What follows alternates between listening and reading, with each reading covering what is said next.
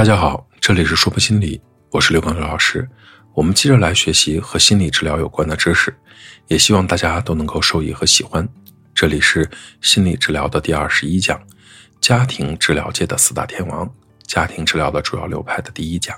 我们来看看结构性家庭治疗和经验性家庭治疗。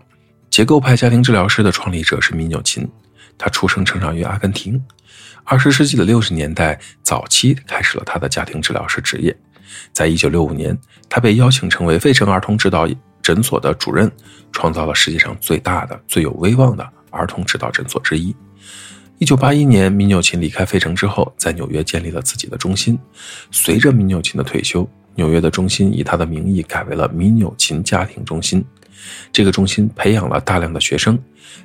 结构家庭治疗认为呢，家庭是由于家庭成员构成的。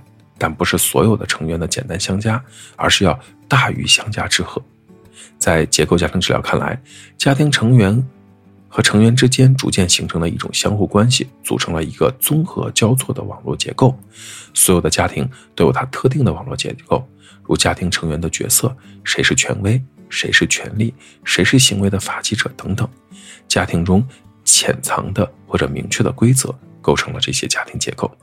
一般而言，每个家庭都有属于自己的亚系统。亚系统呢，就是由于家庭成员的不同角色和任务而构成的。一般家庭主要包括夫妻亚系统、父母亚系统、亲子亚系统，还有孩子亚系统。每个亚系统都有其独特的任务和功能。例如，在亲子亚系统当中，父母和孩子可以一起吃饭，并且分享彼此生活的绝大部分。在夫妻亚系统当中，丈夫和妻子作为相爱的两个人而维系关系，他们需要享受二人世界。米纽钦认为，不同的亚系统是怎么规划出来的？就是通过各种各样潜在的规则，他把这些规则叫做界限。米纽钦认为呢，人际界限呢，从严格到宽松是不一样的，主要有清晰的、僵硬的和混乱的三种界限。僵硬的界限是限制性的。并且它只允许与亚系统之外的系统进行很少的联系，会导致脱离。脱离的亚系统是独立的，也是孤立的。从有利的一方面来看，脱离促进了自主；但另一方面，脱离限制了情感的交流和支持。脱离的系统在其家庭成员辅助之前，必定处在极度的压力之下。而清晰的界限给人强烈的支持感，混乱的界限就是过度卷入，会导致父母给他们的孩子提供封闭的保护，使孩子的进取心和主动性受到比较大的影响。两个人成为夫妻的时候，这个新的联合体需要适应和制定界限，首当其冲的是两人之间的相互适应，以管理日常生活中纷繁复杂的琐事儿。其次呢，夫妻必须限定一个界限，将他们从自己的原生家庭中分离出来。他们的原生家庭必须退居到新婚家庭的二线。孩子的出生就改变了家庭结构了，必须发展出在父母亚系统和孩子亚系统之间的交互作用模式，然后再修正这个模式来适应正在变化的环境。一个清晰的界限会使孩子能够在。被排除的夫妻亚系统之外的情况下，与父母进行交互作用。一个清晰的代际界限建立了一个等级结构，并且允许父母行使领导权。在离婚父母再婚的时候呢，需要大力的重新调整家庭结构。这种混合家庭不是重新调整他们的界限就能够转换冲突的。夫妻离婚的时候，夫妻和孩子都必须学会适应一个新的结构，也得建立一条新的相处的界限。离婚的配偶相分离，但仍然允许另外的一方和孩子之间是有联系的。然后，如果带着孩子的一方再婚，这个家庭还得重新适应和新的配偶和继父母一起生活。在家庭或者成员之外遇到外部压力的时候，在发展转变到来的时候，结构的修整是必须的。健康的家庭能够适应变化，而适应较弱的家庭呢？增加了结构的严格程度，反而不再起作用。米纽琴在进行家庭研究和治疗的时候，发现问题家庭有两种模式：一些家庭是过度卷入的，成员之间紧密的连接，家庭界限过于模糊松散，家庭成员之间变得依赖，过多的干扰其他成员的行为，干涉的父母将阻碍孩子的发展，影响孩子解决自己问题的能力。反过来，没有能力的孩子还会制造麻烦。而另外一些家庭则是脱离的。看起来家庭成员之间似乎不相干。在脱离的家庭中，界限是严格的，并且家庭在成员需要帮助的时候，不能动员各方面的支持。脱离的父母可能没有意识到孩子正处在抑郁状态，或者孩子在学校遇到了困难，直到问题变得严重的时候，他们才发现。结构治疗呢，就是来改变家庭结构，让成员能够更好的处理他们自己的问题。治疗的目标就是通过结构的改变，问题的解决只是一个副产品。家庭拥有共同的结构目标，所以治疗中最重要的工作就是确定一个有效的等级，期望父母能掌权，能够管理和约束孩子的行为。对于过度卷入的家庭，目标就是通过明确的界限和区别个体和系统。对脱离的家庭而言，目标就是通过界限更加渗透性，而增加家庭成员之间的交互作用。结构性家庭治疗过程呢，有一个比较清晰的逻辑顺序，首先就是介入家庭。与家庭建立治疗关系，然后对家庭的功能和互动模式进行观察诊断，最后再对家庭结构进行改造。治疗师得进入这个家庭，得适应他们的风格，然后去理解家庭成员，让每一个人充分的表达自己的观点。这样呢，家庭治疗师便可以根据这些表述，描绘出对这个家庭结构的理解。结构派的家庭治疗理论非常的简洁实用，在二十世纪的七十年代占据了主导地位。说完了结构性家庭治疗呢，我们来看最后一个家庭治疗的流派——经验性家庭治疗。说到经验性家庭治疗呢，可能很多人是陌生的。那我换一个说法，萨提亚家庭治疗这个词儿，可能了解家庭治疗的人多多少少的都听过。经验性家庭治疗的代表人物就是惠特克和萨提亚，其中。萨提亚是最重要的代表人物。说到萨提亚呢，我也想到了一件往事。当年我还是在校生的时候，听过一个社会机构组织的心理讲座，讲的就是萨提亚。记得当时来自某东南亚国家的老师介绍自己是一名心理学博士，在开讲之前请了一堆信徒上台发言。为什么我用了“信徒”这个词儿？因为我到现在还记得，当时他所谓的一个学员发言中有这样的一句话，他说：“我也不知道萨提亚是个啥。”但是我就是觉得跟老师学习，我心里挺舒服的。我当时惊得下巴都要掉下来了。从教学的角度，教授知识不是应该把整个知识尽自己的可能讲清楚吗？怎么连基本概念都没讲明白？那次讲座后面讲了些什么我都不记得了，因为感觉好像讲的挺多东西都经不起推敲的。我们回到萨提亚，哦不，经验性家庭治疗这件事儿上，首先我再强调一遍，萨提亚是家庭治疗中。经验性家庭治疗的代表人物萨提亚也是精神研究机构的早期成员，他强调情感体验，也强调沟通。经验性家庭治疗呢，深受人本主义思潮的影响，建立在人性本善的基础上，强调了即时的此时此地的经验作用。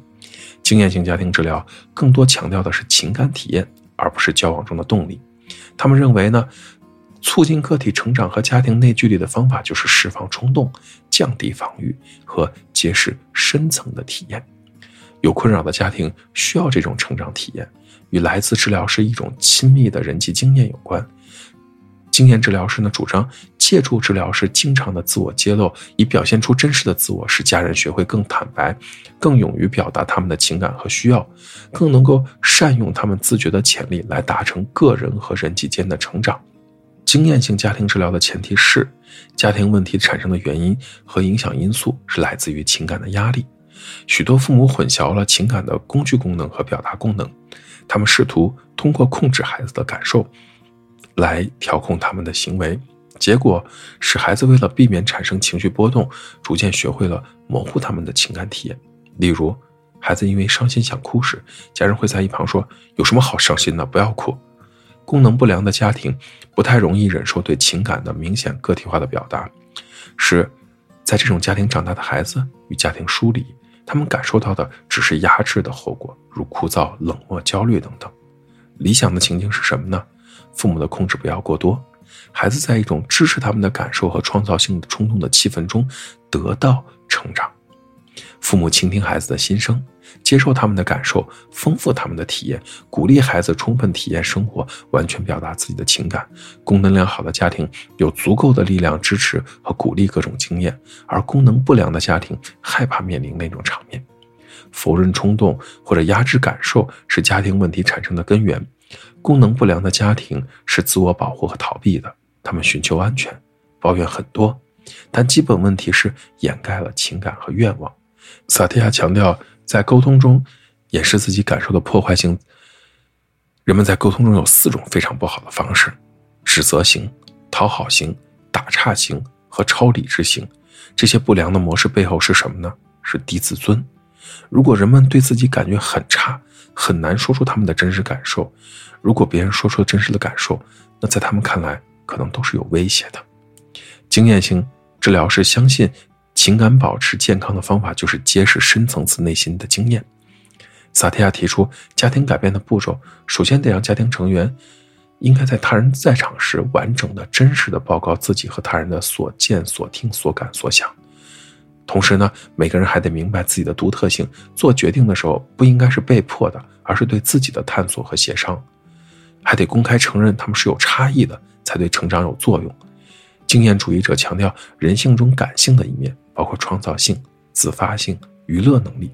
经验型家庭治疗师所设想的改变是什么呢？当家庭成员敢于接近并变得亲密时，就会更敢于表达分歧，甚至愤怒，家庭就会有突破。经验型家庭治疗师给予来访者各种鼓励和温暖的支持，帮助来访者敢于承担这些风险，使家庭成员去除他们的保护性防御，以开放的心态对待别人。经验性治疗呢，没有技术，只有人。为了鼓励来访者的开放和真诚，治疗师本身他必须是开放和真诚的。因此，经验型家庭治疗师必须是一个生动的真实的个体，以他自己的影响促进家庭的变化。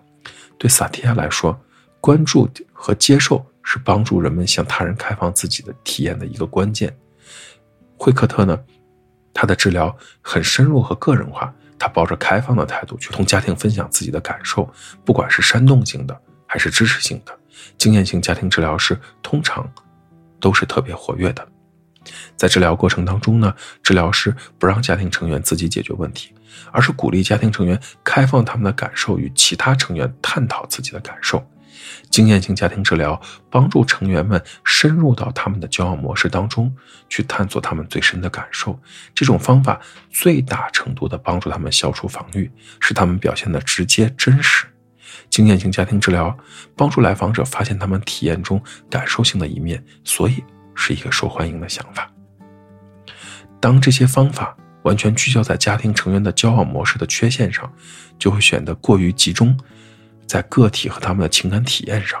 家庭治疗的常用方法也包括家庭代际图、家庭结构图、积极再定义和消极再定义、家庭雕塑、反其道而行之表演技术等等。我们在这里讲一讲。再定义技术和反其道而行之技术，其他的作为了解，欢迎大家自己下去找资料来学习。再定义技术是指改变家庭看待问题的认知和观念的一种技术。策略派的家庭治疗是常用，分为积极再定义和消极再定义。积极再定义是指将家庭成员认为是消极的行为，重新赋予积极的含义。治疗师赋予症状积极的含义，让家庭从一种新的角度去看待症状，让家庭成员明白症状和维持家庭功能之间的相互关系。例如，将夫妻之间的吵架再定义为为了保持沟通的正常进行，因为如果不采取吵架，可能就无法保证夫妻之间的正常沟通。将夫妻之间的退缩行为再定义为害怕伤害对方，因为如果不退缩，可能就会与对方产生争吵。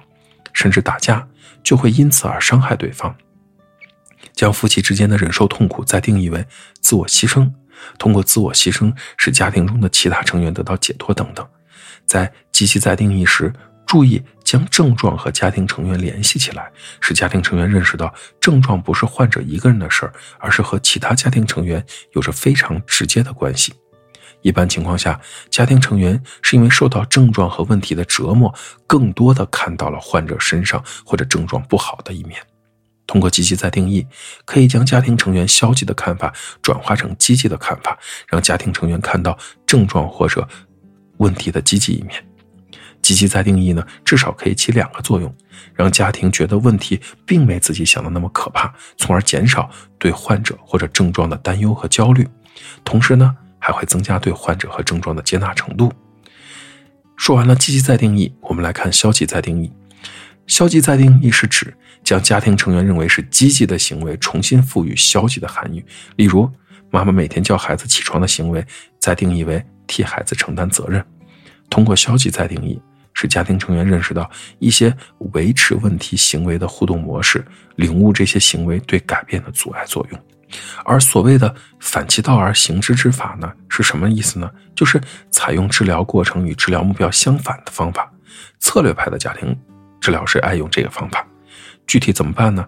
就是治疗师鼓励患者维持或表现出更多更强的症状的方法。核心的原则在于，在没有改变症状的情况下，达到改变症状的目的。啊，听起来会有点拗口。我们接着来看，反其道而行之，它的作用的原理有两个。第一，在使用反其道而行之的方法的时候，核心的问题已经不是如何改变症状，而是努力的维持所要改变的症状，使症状表现得更突出、更明显。那么，原来家庭成员中暗中的或者无意识维持的这种症状，拒绝改变症状所得到的好处和强化，现在必须付出意志努力才能得到，将逐渐的使家庭成员失去了维持症状的兴趣和乐趣，从而改变他们的行为。第二呢，就是认知冲突。该方法的使用使家庭产生强烈的认知冲突，家庭成员会发现，为了完成反其道而行之的任务，与家庭解决问题的愿望是背道而驰的。家庭想改变症状，想改变他们遇到的问题，而现在反而是增加这些问题或者症状。第二，家庭会发现，有意识的维持症状，通过症状调节家庭功能会越来越困难。当这些认知冲突达到一定的程度，就会引起家庭成员对认知治疗者的布置的反其道而行之任务的否定，从而去寻找其他解决的办法，也就是用新的家庭教养模式来代替旧的家庭教养模式。举个例子来说。一个咬手指的女孩子，她咬手指的行为是对父母权利的一种反抗。父母每次在她咬手指的时候都试图制止她，但每次都失败了，每次都以父母的失败告终。对女孩子而言，她通过咬手指这件事儿战胜了平时无法战胜的父母。这样的结果对她而言是一种奖励，也是一种强化。因此，她会不断的通过咬手指的行为来反抗父母，得到她想得到的东西。而现在，治疗师告诉她了，她为了战胜她的父母，她应该继续的咬手指，而且要增加咬手指的时间，而是要在父母的监督下咬手指。那么，这种咬手指对他而言就不再具有奖励和强化的性质，而变成了一种惩罚。而且，他是在父母的监督下咬手指的。那么，他咬手指来反抗父母的初衷就相反了。因此，他会很快的改变咬手指这个行为。这一讲的内容到这里就结束了。希望大家喜欢。如果你很喜欢关于心理治疗方面的心理学知识，也欢迎您持续的关注我们。这里是说破心理，我是刘老师。虽然我们只是心理学界的一棵小树苗，但是我们努力做到我们的最好，用真诚的态度、客观专业的方式，向每一个愿意关注我们的人分享一切你想知道而我们又恰好了解的心理学知识。请记得，不管你在哪里，世界和我陪伴着你。再见。